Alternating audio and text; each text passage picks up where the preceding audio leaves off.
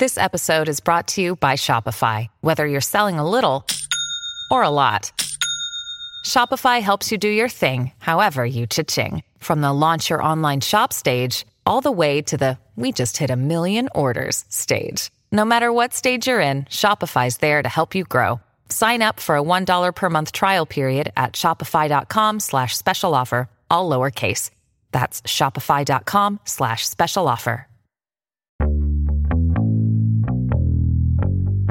Antes de começar, um aviso. A minha voz está desse jeito porque eu tô saindo de uma gripe que me deixou muito rouco, mas em breve ela volta ao normal. Vamos agora para o episódio. Na semana passada, o Superior Tribunal de Justiça decidiu que os planos de saúde têm a obrigação de cobrir apenas os procedimentos incluídos de uma lista definida pela Agência Nacional de Saúde Suplementar, a ANS, que recebeu o nome de rol taxativo. Ou seja, qualquer coisa que o usuário precisar e não estiver nessa lista, os planos de saúde não são mais obrigados a ressarcir ou autorizar o atendimento. Na prática, foi uma retirada de direitos dos pacientes e muita gente passará a ter um gasto extra para garantir os mesmos serviços já previstos no plano. Essa decisão também trouxe uma série de questionamentos e aqui eu faço alguns deles. Por que a ANS, uma agência que em tese deveria lutar pelos direitos do consumidor, faz uma lista que beneficia apenas os planos de saúde? E por que o judiciário decide a favor das empresas. Para falar sobre isso, eu conversei com a jornalista e ativista Andrea Werner, fundadora do Instituto Lagarta Viva Pupa, que oferece apoio para famílias de pessoas com deficiência. São essas pessoas e essas famílias que mais sofrerão com essa decisão do STJ. Eu sou Carlos Alberto Júnior e esse é o Roteirizes. Vamos nessa! Andréia, para a gente começar a falar sobre esse tema que tem uma palavra difícil, né? Rol taxativo, que você ouve assim, quem não conhece o tema fica meio perdido, né? Mas antes da gente entrar no tema, eu vou pedir para você fazer uma breve apresentação sua. Tá, eu sou jornalista, sou escritora, ativista, fundadora do Instituto Lagarta Virapupa, que dá apoio para famílias de pessoas com deficiência, e sou mãe do Theo, que é um adolescente de 14 anos, autista.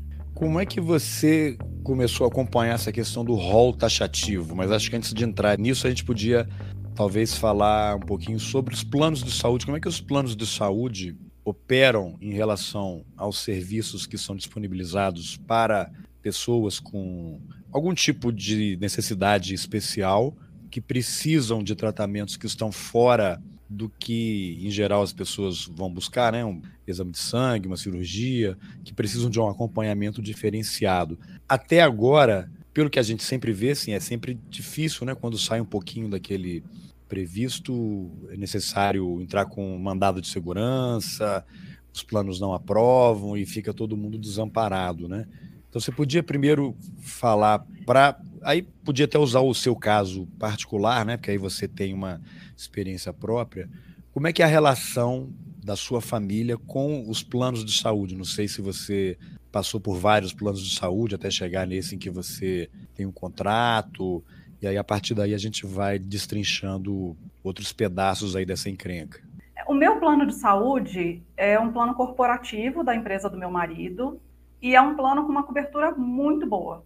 Então a gente nunca teve problema. Assim, por mim, pelo meu filho, eu não estaria nessa treta, em resumo. Né? A única coisa que eles não cobrem é a psicomotricidade, porque quem faz é profissional de educação física e eles alegam que não é profissional da área da saúde. Que é uma longa discussão, porque psicomotricidade é um negócio que faz uma baita diferença na vida de uma criança com deficiência e a gente não precisa entrar nesse assunto. Mas, assim, perto do resto da população, eu, eu não teria por que estar tá comprando essa briga. Mas o Instituto Lagarta Vira Pupa, do qual eu sou fundadora, dá apoio para famílias de pessoas com deficiência.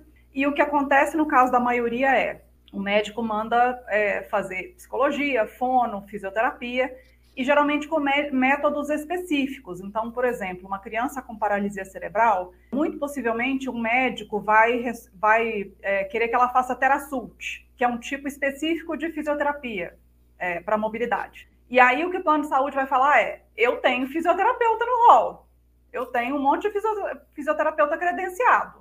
Eu não tenho Terasult, mas tem aí a fisioterapia. Só que só a fisioterapia não serve, tem que ser naquele método Terasult. É um exemplo, né? Psicologia, quando a gente está falando de autismo. o, você vai pedir para o plano de saúde, ele vai falar: ah, eu tenho um monte de psicólogo credenciado, só que o médico falou que aquela criança precisa de terapia baseada em aba. Aí ele vai falar: a aba eu não tenho e não vai querer reembolsar também. Então, geralmente é por esses motivos que as pessoas acabam judicializando o plano. Tem uma decisão favorável, especificamente para autistas, dizendo que não pode, que o plano não pode limitar o número de sessões. Então, isso foi acho que de julho do ano passado, essa decisão. Mas mesmo não podendo limitar o número de sessões, ainda tem essa questão do tipo, sessão de quê? Que tipo de terapia? E é aí que eles encrencam normalmente e os pais têm que entrar na justiça para conseguir essa terapia específica. E o problema do rol da ANS é o seguinte, é, eu até achei interessante, né? Interessante para não falar triste que no julgamento lá no STJ eles falaram que o rol da ANS cobre todas as doenças, todas as condições, todas, mas é, vamos lá. É, uma coisa muito corrente ali é que o rol ele leva mais em consideração o custo do que a efetividade em si. Então, o seu médico pode querer que você faça uma cirurgia por videolaparoscopia, que é infinitamente menos invasiva e menos arriscada. Mas no rol da ANS não tem. Você vai ter que fazer uma cirurgia de peito aberto, de abdômen aberto, porque no rol não tem cirurgia por videolaparoscopia, é um exemplo. Não tem alguns tipos de PET scan. Se você está grávida e descobre que o seu filho tem mielomeningocele, que é quando a, medula vai um pouquinho para fora da coluna, e a criança pode ter hidrocefalia por causa disso, deficiência intelectual, pode não conseguir andar. Tem uma cirurgia intrauterina que você consegue fazer e que minimiza muito esses possíveis problemas futuros desse bebê. Essa cirurgia intrauterina também não está no rol da ANS. Então, ele não é tão completo quanto os ministros do STJ fizeram propaganda, não. Tá, então vamos entrar exatamente aí nessa questão. O rol taxativo, rol, que seria uma lista, né? Uma lista de tratamentos que os planos de saúde são obrigados a cobrir para os pacientes. O que não estiver nessa lista, não, eles não vão reembolsar e agora estão, em tese, por essa decisão, amparados pelo judiciário. Não poderia haver, em tese, também judicialização, não poderiam ser processados, nem ter mandados decisões judiciais a favor dos clientes dos planos de saúde. Né? Mas aí, para falar do que talvez seja interessante a gente voltar um pouquinho antes. Porque esse rol surgiu de onde? Quem é que elaborou esse rol? Pelo que eu li aí na mídia, foi a Agência Nacional de Saúde Suplementar, que é a ANS. Eu até por curiosidade entrei no site para ver lá uma das atribuições da agência. Tem lá um item, regulação da saúde suplementar. É um conjunto de políticas e diretrizes gerais, ações normatizadoras e indutoras que visam a defesa do interesse público. É, veja bem. Mas aí logo vem e a sustentabilidade do mercado de assistência suplementar à saúde aí apresenta os componentes, né? Aí vem lá aqueles detalhamentos. Na própria definição já, já é dúbio, né? Então é, você vai, você vai tentar um... deveria regular, né? E não agir em... É, mas se é uma agência pública que é bancada com os recursos públicos, com o dinheiro dos impostos para a sociedade, é para impedir que o mercado atue de forma predatória e destrua todos os direitos né, das pessoas. Né? É igual a agência ANAC, né, de aviação civil que apoia o fim da bagagem gratuita sob o argumento de que vai cair o preço, né? Aprova o fim da refeição no voo, como se aquilo nunca tivesse incluído no preço da passagem, né? Alegando que vai cair o preço. Eu nunca vi preço cair, preço de nada cair, né? Mas então, acho que talvez antes de falar do rol, valha falar um pouquinho sobre o papel da ANS nessa encrenca toda. O que, que você acha? É, então, infelizmente, no nosso país, as agências reguladoras elas têm agido contra o cidadão né? não é só o caso da ANS. Por quê? Quem indica presidentes, diretores de agências reguladoras, geralmente é o presidente, e o presidente do nosso país, a gente sabe quem manda nele, é o Centrão. Né? E no Centrão a gente tem uma figura muito forte chamada Ricardo Barros, principalmente ligada a essas questões de saúde. Né? Então, só por aí eu acho que já deu para ter uma ideia da encrenca.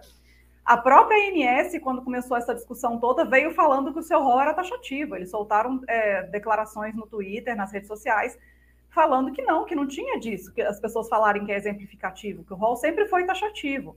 Só que não interessa o que a ANS diz, interessa o entendimento do judiciário. E até uns anos atrás, qualquer pessoa que judicializasse, se tivesse um pedido médico, médico falando que aquele procedimento, aquela cirurgia, aquele tratamento era essencial, é, essa pessoa tinha ganhos na justiça, ganhava liminar para fazer esse tratamento.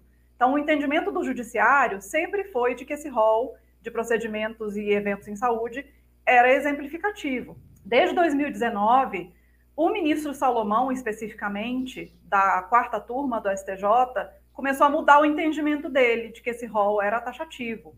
E o entendimento dele meio que contaminou toda a quarta turma. Então, os processos que caíam na terceira turma, que é da ministra Nancy, ela é, era determinado que era exemplificativo, quando caía na quarta turma, as pessoas levavam a paulada na cara é, que, que era taxativo esse rol. E aí a Unimed entrou com esse processo chamado embargos de declaração, justamente para unificar esse entendimento do judiciário sobre esse rol. E aí a gente caiu onde caiu. Eles tentaram amenizar falando que tem exceções, é o que eles falam de taxativo mitigado. Mas essas exceções foram colocadas de forma que são praticamente impossíveis de você cumprir, porque eles colocaram critérios para essas exceções. Então, tem que ter o pedido médico, e aí o, o médico vai ter que explicar e esclarecer se isso tem evidência científica comprovada, se tem validação de órgãos internacionais ou nacionais, no caso do nacional, a Conitec, por exemplo. Não pode ser uma coisa que nunca foi rejeitada pela ANS. Tem que ter esgotado todas as possibilidades contidas no rol da ANS é, e tem que mostrar que não tem nenhuma alternativa no rol da ANS que de fato substitua aquele procedimento. E aí a gente cai naquilo que eu falei: uma cirurgia é, por videolaparoscopia tem substituto. Então eles não vão querer liberar. Por mais que a por videolaparoscopia seja menos invasiva e menos perigosa, mas tem um substituto no rol. Então a pessoa que judicializar possivelmente não vai conseguir mais. Né? Então a gente está nesse, nesse enrosco aí, que foi colocado de uma forma que as exceções são praticamente impossíveis de cumprir. Conheci você por conta do Twitter, né? Você começou a aparecer na minha timeline aí por conta dessa história. E eu, eu o primeiro tweet seu que eu vi foi um relacionado a que haveria advogados lá no plenário do STJ já falando por telefone com as empresas já para derrubar liminares que garantiam os direitos dos consumidores, né, dos pacientes. O que, que você pode comentar sobre isso? É, a gente estava na porta do STJ e quando eu falo a gente, né, porque eu sempre deixo muito claro que eu não fiz nada sozinha, né, eu posso ter sido a pessoa que puxou muitas mobilizações porque eu tenho muita visibilidade, mas lá tinha grupos de várias cidades do país, teve um grupo de Goiânia que foi lá e acampou lá na porta na noite anterior, é, e é, eles deram a possibilidade de alguns advogados entrarem para assistir o julgamento lá dentro. Com limitação de número, eles já começaram a dar uma segurada, porque lá no STJ, qualquer advogado que chegar e mostrar a carteirinha da OAB pode entrar. Mas esse dia eles impuseram um número, usaram a desculpa que era da pandemia, e aí a gente colocou lá dentro duas advogadas do Instituto Lagarta Virapupa e uma advogada que é nossa parceira, que é a Adriana Monteiro, de, da OAB de Brasília, que já foi, inclusive, advogada subestabelecida desse processo da, da Unimed. E entraram outros advogados do grupo da Mobilização Nacional contra o Rol Taxativo também. O que essas pessoas contaram para a gente é que tinha advogado de plano de saúde jogando Candy Crush lá dentro, visivelmente despreocupado, porque aparentemente já sabiam no que, que aquilo ali ia dar, e que assim que se formou maioria, eles começaram, um, inclusive falou para uma das advogadas, ó, oh, já estou ligando lá no TJ porque eu já vou começar a recorrer das liminares. Né? Então, para eles foi uma coisa imediata. Uma das nossas advogadas saiu lá de dentro, foi pesquisar o processo dela e viu que a AMIL já tinha peticionado no processo dela. Ela tem trigêmeos autistas que fazem todo o tratamento por causa de liminar. Foi uma coisa muito imediata. Você já tem alguma informação de liminar que já caiu por conta dessa decisão? Algumas. Inclusive, eu tenho dado muito. A imprensa está muito em cima, né? Todo dia vem uns quatro, cinco no meu WhatsApp, porque eu tenho postado esses casos. Às vezes eu oculto os nomes, porque a pessoa às vezes não quer aparecer, claro. e eu nem tive tempo de perguntar para a pessoa, então eu oculto o nome, e eles vêm atrás de mim querendo os contatos, porque está saindo algumas matérias na mídia já sobre pessoas que já perderam as liminares já. Tá, isso significa basicamente a falência né, financeira de uma família, né, para ter que arcar com um tratamento desse. É, o problema não é só se tirar o tratamento, quer dizer, já é um problema imenso, porque tem, tem tratamento, uma coisa é um tratamento de reabilitação, que já vai fazer um dano imenso, ou um tratamento para uma criança autista pequena, que poderia deixar essa criança um adulto muito mais independente autônomo, já é um estrago imenso. Agora, você imagina pessoas que dependem de home care, que tem respirador em casa, ventilador mecânico. E chegou um caso para a gente esses dias, que a liminar da pessoa caiu. Eu até postei esse caso e saiu no Metrópolis Foi um, um print, né? de uma Sim. troca de mensagem da enfermeira dizendo que o plano mandou desligar, tirar o tubo, literalmente, tira da tomada. Esse foi o segundo. O primeiro foi de uma criança com uma síndrome rara, que tem traqueostomia, precisa de ventilação mecânica, um monte de coisa, e a mãe me mandou uma mensagem no inbox falando que, que o advogado tinha avisado que, que a liminar caiu. E outra foi essa, de uma amiga advogada, que a filha tem uma síndrome rara e depende de home care, e a, a enfermeira não foi, ela foi ligar para saber o que tinha acontecido, e tinham mandado ela sair, desligar o respirador do menino, porque caiu a liminar e ela não quis fazer isso. Então já são alguns Mas casos. Isso seria um homicídio, não? É, então, sim. A nossa advogada está até tentando entrar em contato com a família para ver se consegue ajudar e tudo. Mas, infelizmente, a gente fala essas coisas e as pessoas vão acusar a gente de estar tá fazendo fanfic, né? E eu sempre tenho os contatos para quem quiser entrar em contato da imprensa para ver que não é fanfic nenhuma, é porque a coisa é tão absurda tão desumana que as pessoas duvidam realmente que alguém seria capaz. Eu, sinceramente, não duvido de mais nada. Pelo que eu tenho visto, assim, nas últimas semanas, eu não duvido de nada. Não, o que eu acho surreal, assim, tem esse print da enfermeira dizendo que o plano mandou era desligar o aparelho, ela se recusou, não foi trabalhar. Eu fico imaginando assim, porque vai ter alguém, né? Vai ter alguém que vai aceitar e vai lá tirar da tomada. Como é que vai acontecer? O que, que vai acontecer nesse caso?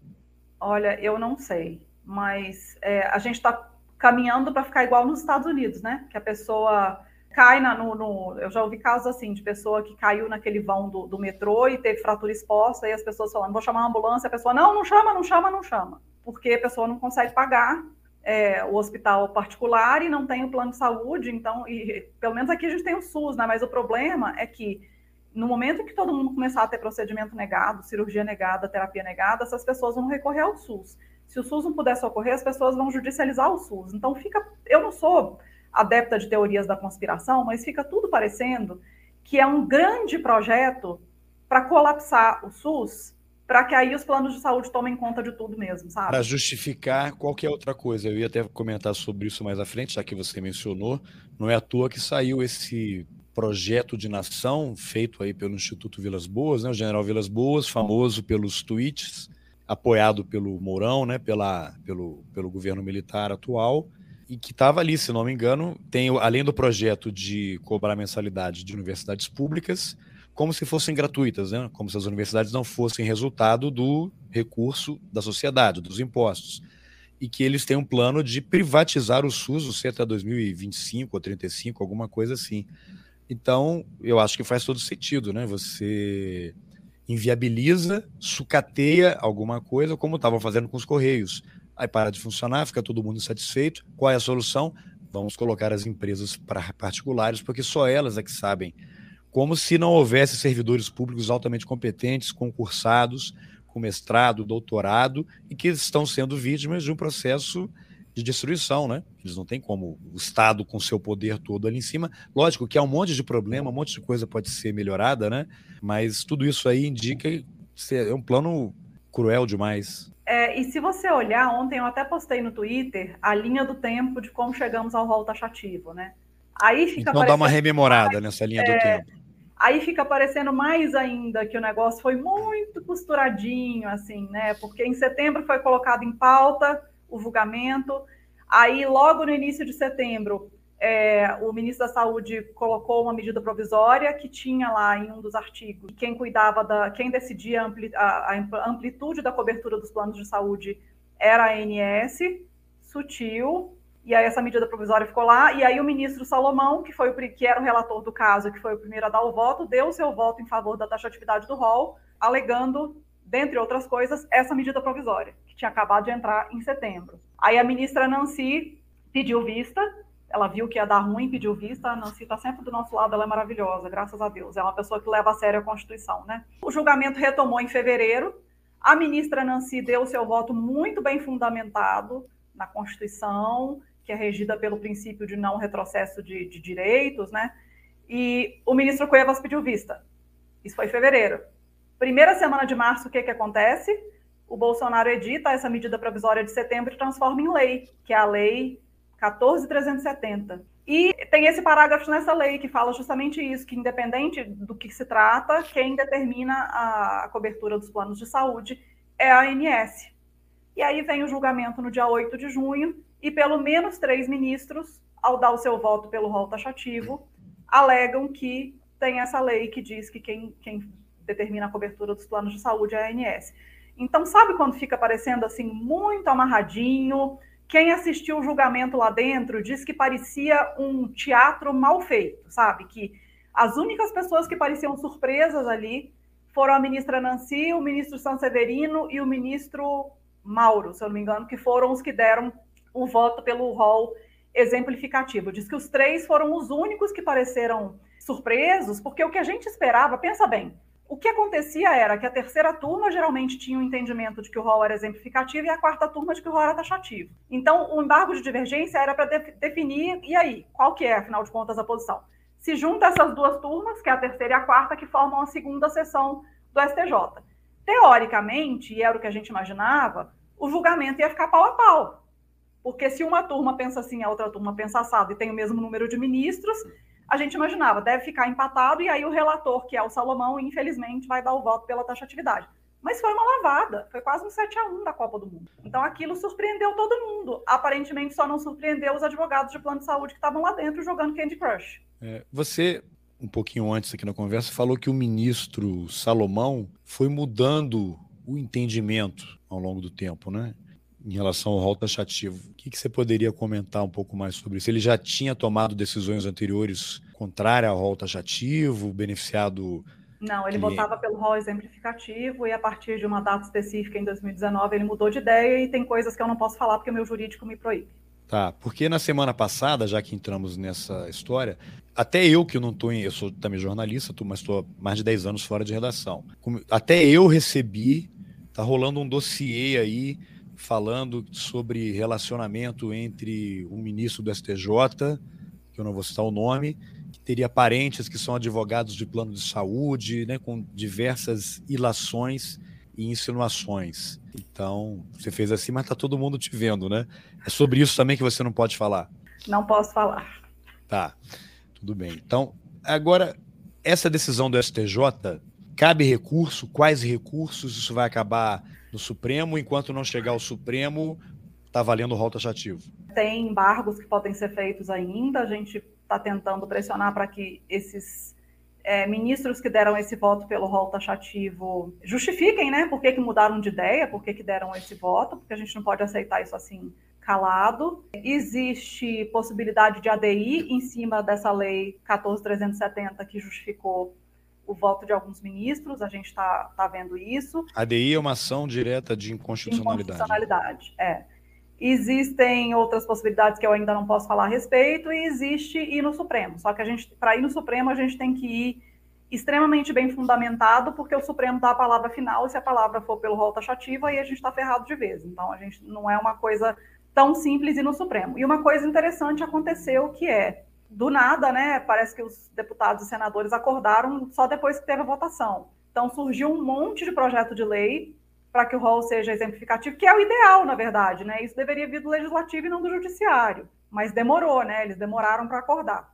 E o mais interessante é que a gente sabe que isso jamais passaria, principalmente a gente considerando que quem é o presidente da Câmara é o Arthur Lira, né, que é muito ligado lá à bancada dos planos de saúde e tudo. Tem Ricardo Barros no meio, aquela coisa toda.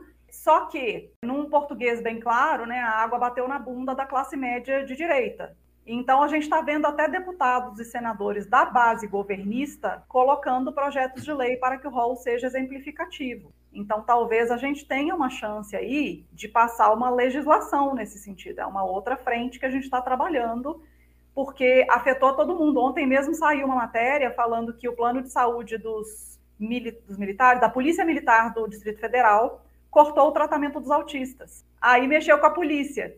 E aí a gente sabe o que significa quando mexe com a polícia. Então, nós temos aí uma chance é, razoável da gente conseguir passar alguma coisa. É, dizer, quer dizer que essa, essa decisão ela não é só para Unimed da vida. Então, não. se você tem uma, um plano específico de uma categoria que é bancada pela própria categoria, que em tese, eu não, nem, não, conheço, não sou conhecedor de plano de saúde, né? Posso estar falando bobagem aqui. Mas o caso da Polícia Militar, por exemplo, não sei, eles contratam um plano de saúde externo, é isso? Contrata uma empresa para gerenciar e oferecer, aí nesse contrato tem lá o rol do que é atendido. E aí, como houve essa decisão, ó, teve a decisão da STJ, a gente está seguindo um rol taxativo. Estamos amparados pela lei. É mais ou menos isso? É isso aí. Então, o negócio é que todo mundo achava que isso ia ser um barulho localizado, só que está virando um rebosteio para todo lado, na verdade. Né? E aí, no momento em que você mexe a classe média de direita, né, que derrubou a Dilma, que fez o impeachment da Dilma, aí a gente tem um barulho realmente interessante. Né? Então, a gente tem uma possibilidade de que até o Arthur Lira não consiga segurar projetos de lei nesse sentido, porque eles estão vindo, inclusive, da base governista. Né? Temos aí um cenário interessante. Agora, uma coisa que sempre me intriga, né? Ah, um dos argumentos para ter o rol taxativo, e é até um dos itens que está aqui na definição do, do que faz a ANS, vou ler aqui, visam a defesa do interesse público e a sustentabilidade do mercado de assistência suplementar à saúde. O que eu entendo por isso é, vamos sugerir ou recomendar ou, ou baixar uma, uma norma, sei lá, para que tanto as pessoas sejam bem atendidas e que as empresas não quebrem, que haja um equilíbrio econômico-financeiro para que a população seja bem atendida e as empresas não quebrem. Eu sei que são históricos os casos de planos de saúde que quebram, mas aí eu não sei detalhes porque eu não estudo o tema se é mau gerenciamento, é corrupção, cresceu demais, né? Eu não sei o que está por trás disso. Mas o que, o que me remete também é aquela coisa de empresa de ônibus, né? Que sempre tem problema e quer mais dinheiro, mas sempre tem gente querendo né, abrir empresa de ônibus, participar de licitação, e tem sempre gente querendo fazer um plano de saúde. Não é possível que um negócio que dê prejuízo haja tanta gente querendo operar nesse mercado. Né? Eu não sei, nem sei se você teria aí números sobre o faturamento ou lucro desse setor que mostre que realmente os caras estão para quebrar, né? Que não tem. Porque eu sou classe média. Né? Todo mundo que eu conheço ou tem um plano de saúde da empresa, eu pago o plano de saúde da minha mãe, pessoalmente, que já é idosa, e sem isso ela teria que ficar no SUS. Eu acho que tem uma parcela razoável da população que vive situação semelhante. Né? Agora o que eu vejo assim, os planos de saúde são enormes, né? Viraram. Eh, você tem os hospitais boutique agora, né? O atendimento ele é um detalhe, né? A pessoa vai lá para fazer compras, tem um chefe de cozinha. Agora eu vi uma matéria recentemente que tem hospitais disputando o passe de médicos, né? Até o, o médico que fez a cirurgia do Bolsonaro foi contratado por uma outra rede de, de hospitais, sabe-se lá quanto é que ele recebeu. Quer dizer, esse dinheiro e esses hospitais também atendem plano de saúde, né? Quem vai não pagar. é um mercado deficitário, definitivamente. É, então, exatamente. Quem vai pagar é quem? É o consumidor, né? A gente hospital tem, que vai pagar. como em qualquer outro mercado, os planos maiores comprando os menores. Isso é o que tem acontecido há muito tempo, inclusive. A Mil, faz alguns anos, foi comprada pela One Health, né, que é um grupo multinacional. Comprou a Mil aqui, comprou outros planos também. E os planos têm agido no sentido de fazer a verticalização. Eles terem os seus próprios hospitais, eles terem as suas próprias clínicas que aplicam a aba, no caso de autismo, por exemplo, suas clínicas de fisioterapia, eles estão fazendo verticalização. Em 2020, primeiro ano da pandemia, os planos lucraram 17,5 bilhões de reais. Então, Não é então, faturamento, é lucro. Faturamento. É, faturamento. Ah, faturamento. É, mentira, foi lucro. Ah, bom. Melhor, é, então, para eles, né? Porque lucro é depois é, que você paga sim. os impostos, despesa, é o que sobrou, né? Foi lucro, não foi faturamento. E a gente, inclusive, a gente entregou uma nota pública para os ministros, que foi feita por todos os nossos advogados, né, da, da mobilização nacional, e a gente mostra lá justamente que se a argumentação, principalmente do Salomão, é de que os planos vão quebrar, de que isso é para manter o equilíbrio financeiro, eles precisam mostrar os cálculos atuariais provando que isso procede. E esses é uma falência iminente, mostrados. né? É, e esses cálculos não foram mostrados pelo simples motivo de que eles não existem. Que esse mercado já faz esse cálculo na mensalidade. Porque ele não sabe se a pessoa que vai contratar ele daqui a dois meses vai ter um câncer. Então, ele já tem um cálculo de risco na mensalidade. E como qualquer outro mercado similar, quem usa pouco paga por quem usa muito. Né? E as mensalidades esse ano, inclusive, tiveram um aumento histórico, foi o maior aumento já registrado. 15 e poucos por cento, né? É, é, permitido pela ANS, inclusive. Então não existe esse papo. E, mas é uma coisa que eu, eu vou até atrás, tá, Carlos? Assim, Vamos é, lá. O meu ponto é assim: qual é a função de um ministro do Supremo, do Superior Tribunal de Justiça? É se preocupar com o lucro de uma categoria ou é se preocupar em fazer valer a Constituição e os direitos do cidadão? Parece óbvia a pergunta, né? Uma resposta. É, parece óbvia, mas o que teve de argumento ali de os planos vão quebrar e temos que ver o equilíbrio financeiro e o pior. Aí o cidadão pode negociar com o plano. Você lembra na época da reforma trabalhista? Aí a pessoa vai poder negociar com o patrão. Quem que é a parte frágil dessa cadeia? Quem que é a parte... Não, é igual você volta a 94, quando a inflação caiu, né? Que agora a inflação está de volta, né? Voltou ao nosso convívio. A inflação caiu e aí o que aconteceu? Quebradeira de banco, né? O que, que o governo faz? Proer. Vamos salvar os bancos, porque coitado dos bancos, né? Ué, deixa quebrar. Aquele banco quebrou, o outro vai entrar no, no mercado e vai assumir os clientes, as agências. Não, não, que vai Não, o mercado se autorregula, que, que liberal adora falar, que o mercado se autorregula. Ué, não é? Achei que a mão invisível do mercado tivesse ali, né? Resolvendo. Exatamente. Então tem muita coisa errada, é por isso que a gente também quer que os ministros expliquem direito esse voto que eles deram. Eles devem satisfação à sociedade, sim, porque eles estão afetando a vida de milhões de pessoas. São 50 milhões de usuários de saúde suplementar no Brasil. E Agora, com esses pedidos, eles são obrigados a dar uma explicação, a justificar o voto? A gente está vendo isso juridicamente. Porque a impressão é... que eu tenho é que o judiciário pode tudo, o que eles quiserem. É, então, é uma O que casta, quiser e o que não né? quiser. É uma casta e tem coisas que eu fiquei sabendo de bastidores na STJ, de novo, que o jurídico não me permite. Então, é, não é uma coisa tão bonita assim. Senão mas... já vão colocar uma tornozeleira em é. você imediatamente. Você imagina, que, que, você, você lembra o que, que Gilmar Mendes fez com o jornalista lá que escreveu o livro sobre a Satyagraha, né? Então é um dos motivos pelos é, quais ninguém. Rubens tem Valente tem até uma entrevista que eu fiz com ele há poucas semanas, está disponível aí também.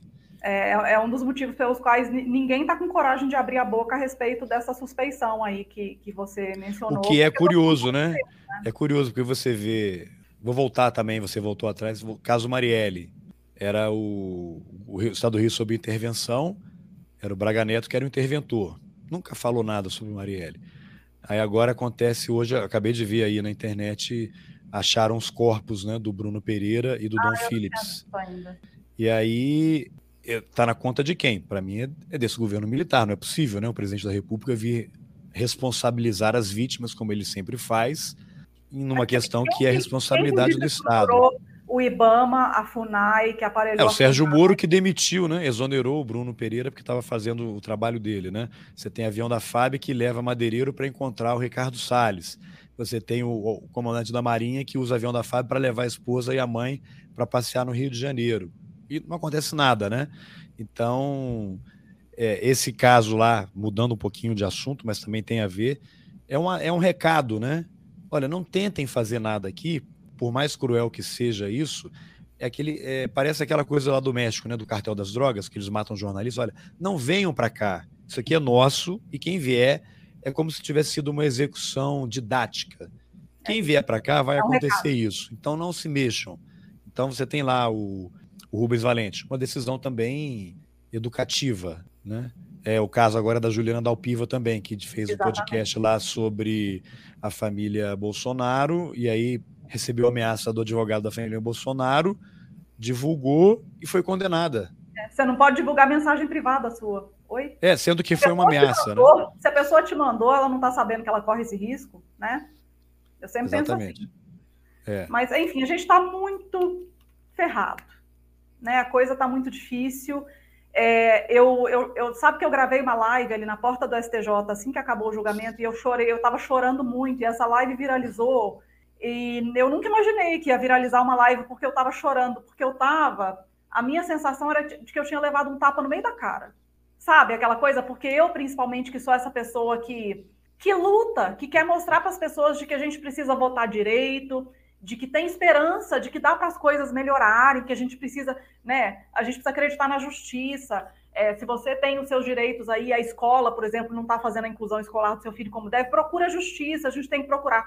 E aí a justiça vem e dá um tapão no meio da cara da gente, que foi o que aconteceu nessa quarta-feira. Então eu tava assim, sem esperança mesmo, sabe? Naquele momento eu fiquei.